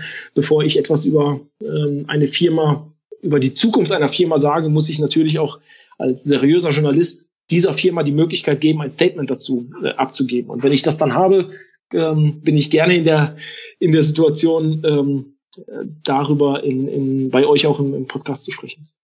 Das werden wir sicherlich auch noch häufiger tun. Zuletzt würde ich gerne noch einen anderen Aspekt beleuchten, den eben die Hörerinnen und Hörer aufgeworfen haben. Es ist ja so ein bisschen eure Sendung. Wir haben jetzt schon darüber gesprochen, was die Justiz gemacht hat nach den Veröffentlichungen der Football Leagues. Wir haben schon ein bisschen darüber gesprochen, welche Dinge sich verändert haben für den Whistleblower und auch für dich. Und jetzt gab es auch noch einige Fragen, logischerweise, zur möglichen Reaktion der Verbände und des Fußballs an sich. Und da hat unter anderem Pischti geschrieben, warum ist es eigentlich nicht so, dass zum Beispiel die DFL, die DFL in ihren Lizenzierungsunterlagen nicht nur so Dinge festsetzt, wie ein Stadion muss überdacht sein und über 10.000 Sitze haben und Parkplatzgrößen, sondern auch Corporate Governance Forderungen und Transparenzansprüche da reinschreibt. Er nennt da einige Beispiele, die sehr, die eben, wenn man sich mit diesem Bereich auseinandersetzt, man aus anderen Branchen eben kennt, dass alle Personen in Organfunktionen äh, juristische Personen unter Vorstrafen sind, dass es äh, Kontrollmechanismen gibt, dass die Lizenz verweigert werden kann, wenn bestimmte Transparenzansprüchen nicht Rechnung getragen wird. Er geht da sehr ins Detail, aber was hältst du denn davon? Was könnte denn oder was müsste denn der Fußball tun, um jetzt darauf zu reagieren, was ihr da alles jetzt aufdecken konntet und könnt? Ja, genau das alles. Das ist eine großartige Frage. Ja, natürlich. Das, das, ist, das ist das Naheliegende aus all dem, aus all den ja, dunklen Geschäften, die wir irgendwie jetzt auch ähm, äh, beschreiben, dass man genau diese Sachen implementiert, dass man eben nicht irgendeine Ethikkommission gründet, die mit ähm, ehemaligen ähm, Politikern besetzt wird, die, die mittlerweile aus dem Geschäft raus sind, um ein, ein Feigenblatt ähm, zu haben oder Aufsichtsräte zu gründen, wo ausschließlich ähm, äh, Freunde und Förderer des Vereins drin sitzen, ähm, sondern das ist sehr, sehr verbindliche Compliance und Due Diligence ähm, ja, Formulierungen, Regularien im, im Fußball gibt, dass äh, selbstverständlich eine, eine Transparenz bei Verbänden in viel, viel höherer Form äh, von den jeweiligen Vereinen eingefordert werden muss. Ähm, dass es beispielsweise so etwas geben muss wie Clearing Houses eigentlich. Ähm, mhm. Also das ist so eine Forderung, ähm, die eigentlich von John kommt, der ich mich aber äh, inhaltlich äh, schon auch anschließen kann. Weil ich glaube, dass sie dem Fußball extrem weiterhelfen würde, wenn man nicht eben nur wie die, wie die DFL jedes Jahr vermeldet, dass ähm, die Ausgaben für Spielerberater sich wieder ähm, um 50 Prozent oder um 100 Prozent gesteigert haben, sondern dass man eben auch äh, Handwerkszeug äh, oder Werkzeug entwickelt, ähm, um herauszufinden, wo diese Gelder hingehen, wer sie eigentlich erhalten hat, wie die Geldflüsse der jeweiligen Vereine diesbezüglich ausgesehen haben. Und zwar nicht nur bis zum ersten Strohmann, sondern bis zu allen Firmen, die an einem solchen Deal beteiligt sind. Ähm, ja, selbstverständlich äh, wären das genau die ähm, die Konsequenzen, die eigentlich ein Verband oder die Verbände daraus ziehen müssten.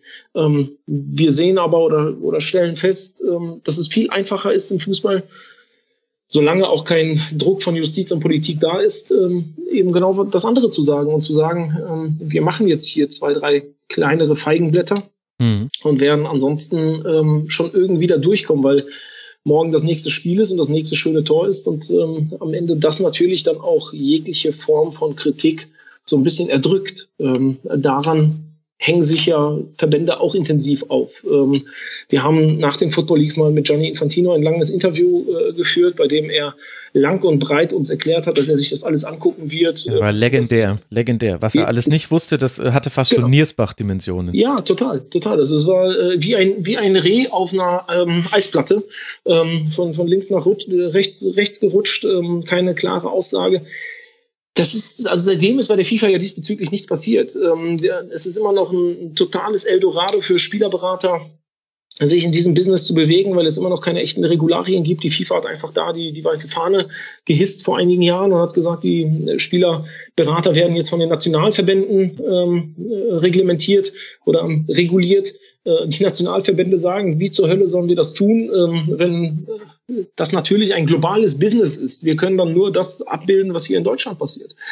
Und wenn es da nicht ähm, ernsthafte Bemühungen gibt, und zwar von den sowohl vom Weltverband als auch vom Europäischen Verband, dem ein bisschen ähm, mehr entgegenzusetzen, als nur zu sagen, wir werden uns das angucken, ähm, dann wird sich da auch selbstverständlich nichts ändern, bis irgendwann mal die Justiz eingreift und eben so ähnlich wie es damals bei der FIFA war, es zu großen ähm, Razzien, zu großen Hausdurchsuchungen kommt ähm, und das Ganze auf den, auf den Kopf gestellt wird. Wir, wir sehen jetzt schon, welche, ähm, welche, welche groben Sorgen und, und auch ähm, ja, Vorsichtsmaßnahmen beispielsweise in Spanien oder Portugal, auch in Teilen in Frankreich in Bezug auf die Versteuerung von Bildrechten vorgenommen werden und ja. ähm, wie sensibilisiert mittlerweile Verbände und, und Vereine diesbezüglich sind, weil sie durch unsere Berichterstattung enorm aufgeschreckt wurden. Ähm, ich äh, lege da auch beide Hände für ins Feuer, dass in den nächsten äh, Monaten noch deutlich mehr an Ermittlungsverfahren da auch auf die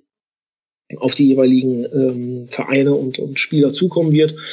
Ähm, von, von solchen Dingen würde man eigentlich von einer solchen Multimilliardenbranche erwarten, dass sie sie auch schon ähm, versucht zu lösen, bevor das Problem tatsächlich öffentlich wird. Also dass sie versucht, damit umzugehen, bevor der große Knall da ist. Aber der Fußball, und das sehen wir auch in ganz vielen der Veröffentlichungen der letzten Jahre, reagiert erst, wenn ihm irgendwas auf die Füße gefallen ist. Und oftmals reagiert er dann auch nur so, dass dann die handelnden Köpfe quasi weggeschnitten werden und einfach aus dem jeweiligen Fleisch neues genau. Fleisch nachwächst. Die Hydra. Ähm, ja, genau. Und das ist, ähm, das ist etwas, was in der Regel dazu führt, dass solche Branchen irgendwann mal dann auch kollabieren, weil es ähm, unmöglich ist, auf Dauer ähm, ein, ein, solchen, ein solches Business so aufrecht zu erhalten. Ähm, es wird irgendwann, wir sehen es ja jetzt schon, dass ähm, es einen Zuschauerschwund gibt, dass äh, die Stadien nicht mehr äh, ausverkauft sind, dass äh, an, an der einen oder anderen Stelle eben das Interesse auch zurückgeht. Und das, das hängt mit ganz vielen dieser Entwicklungen zusammen, ähm, die nicht nur Football Leagues sind, sondern die generell äh, den Einfluss des, des Geldes und des ähm, naja, auch der, der Profitgier im Fußball widerspiegeln. Ähm, ich bin aber, ich, ich selbst sehe aber für uns keine, keine, keine großen ähm, weiteren Möglichkeiten, den Verbänden zu erklären, wie sie das lösen könnten, außer so, wie wir es machen. Und zwar, indem wir ähm, Woche für Woche, Monat für Monat ähm, Enthüllungen dazu machen und ihnen zeigen, was alles nicht gut läuft.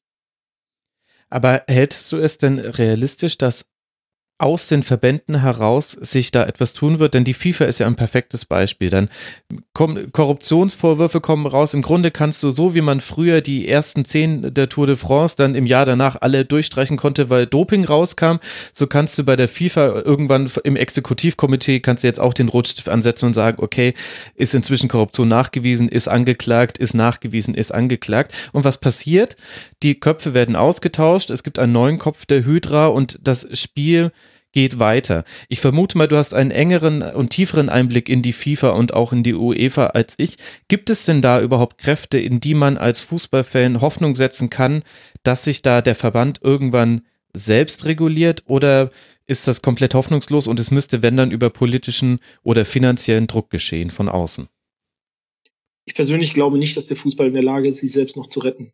Ähm, ich glaube, dass das nur funktionieren kann, wenn Politik und Justiz sich dessen viel, viel stärker vornehmen. Mhm. Ähm, Und selbst dann wird es sehr, sehr lange dauern, um ähm, eine Form von ähm, ja, Säuberung in, in, diesem, in, diesem, in diesem Business, in dieser Branche herzustellen. Ähm, ich glaube in der Tat, dass ähm, der Fußball das auch gar nicht möchte. Warum auch? Das ist ein Produkt, das extrem viel Geld abwirft, das extrem gut für die Leute in der Branche funktioniert. Warum sollten sie sich ähm, jetzt an der Stelle damit beschäftigen, was in zehn Jahren ähm, der Fall ist oder was in fünf Jahren der Fall ist? Und ähm, wenn sie, wenn ihnen ein paar Zuschauer weggehen, dann gibt es auf der Welt noch weitere Märkte, wo man ähm, Zuschauer akquirieren kann oder wo man Zuschauer finden kann. Dann geht man halt nach Asien oder nach Amerika. Die Welt ist groß und ähm, die Globalisierung funktioniert an vielen Stellen.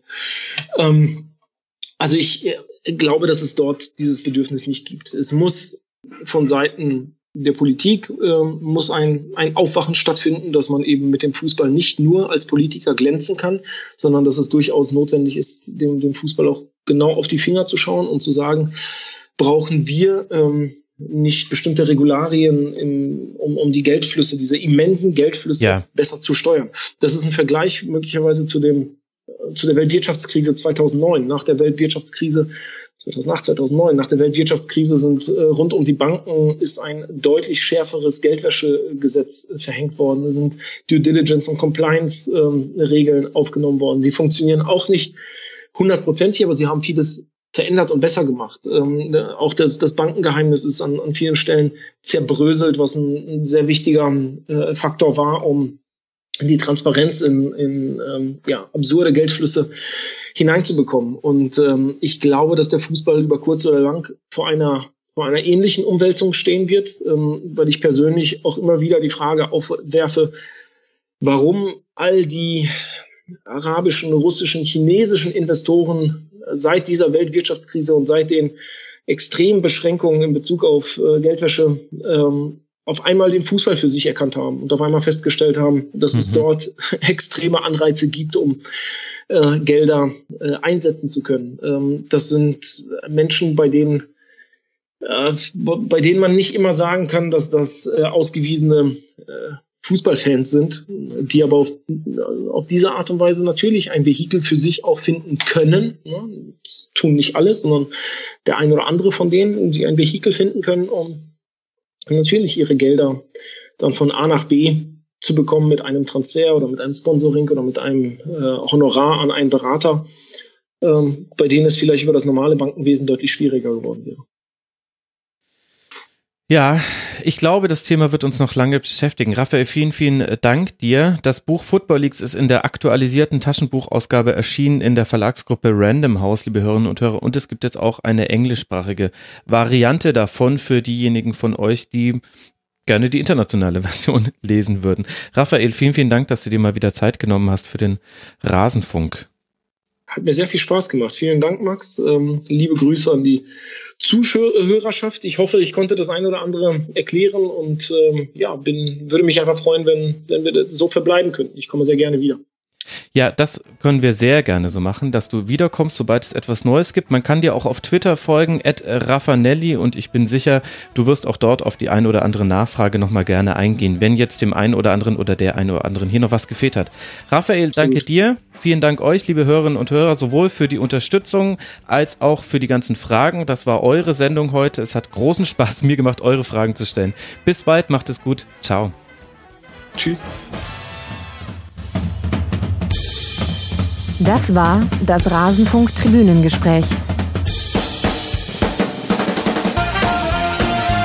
Wir gehen nun zurück in die angeschlossenen Funkhäuser.